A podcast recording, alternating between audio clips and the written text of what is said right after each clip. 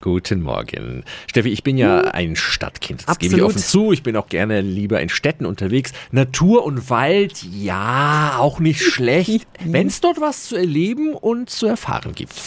365 Dinge, die Sie in Franken erleben müssen. Ja, im Walderlebniszentrum Tennenlohe vor den Toren Erlangens. Da gibt es verschiedene Themenhäuser und Entdeckungsmöglichkeiten im Freien. Marlene Bär ist stellvertretende Leiterin und Försterin. Sind bei Ihnen nicht auch diese bekannten Wildpferde zu sehen? Die Wildpferde sind quasi unsere Nachbarn. Die gehören zum Landschaftspflegeverband und die sind bei uns in, quasi gegenüber von der Bundesstraße und bei uns sind jetzt keine Tiere, die man anschauen kann. Okay, und was können wir denn dann bei Ihnen im Erlebniszentrum erkunden? Zum Beispiel haben wir draußen im Wald den Naturerlebnispfad und da haben wir eine große Aussichtskanzel. Da kann man dann durch Fernrohre in Anführungszeichen Tiere entdecken und was über die lernen oder schauen, wie die Tierspuren ausschauen von dem Wildschwein zum Beispiel. In den Themenhäusern kann man was lernen über die Geschichte vom Nürnberger Reichswald oder über alle möglichen Nester oder Stangen, die man im Wald finden kann, so vom Reh. Genau, alles Mögliche. Der Eintritt ins Walderlebniszentrum Tennenlohe ist kostenlos. Mehr Infos finden Sie wie immer auf unserer Homepage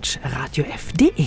365 Dinge, die Sie in Franken erleben müssen. Täglich neu in Guten Morgen Franken um 10 nach 6 und 10 nach 8. Radio F.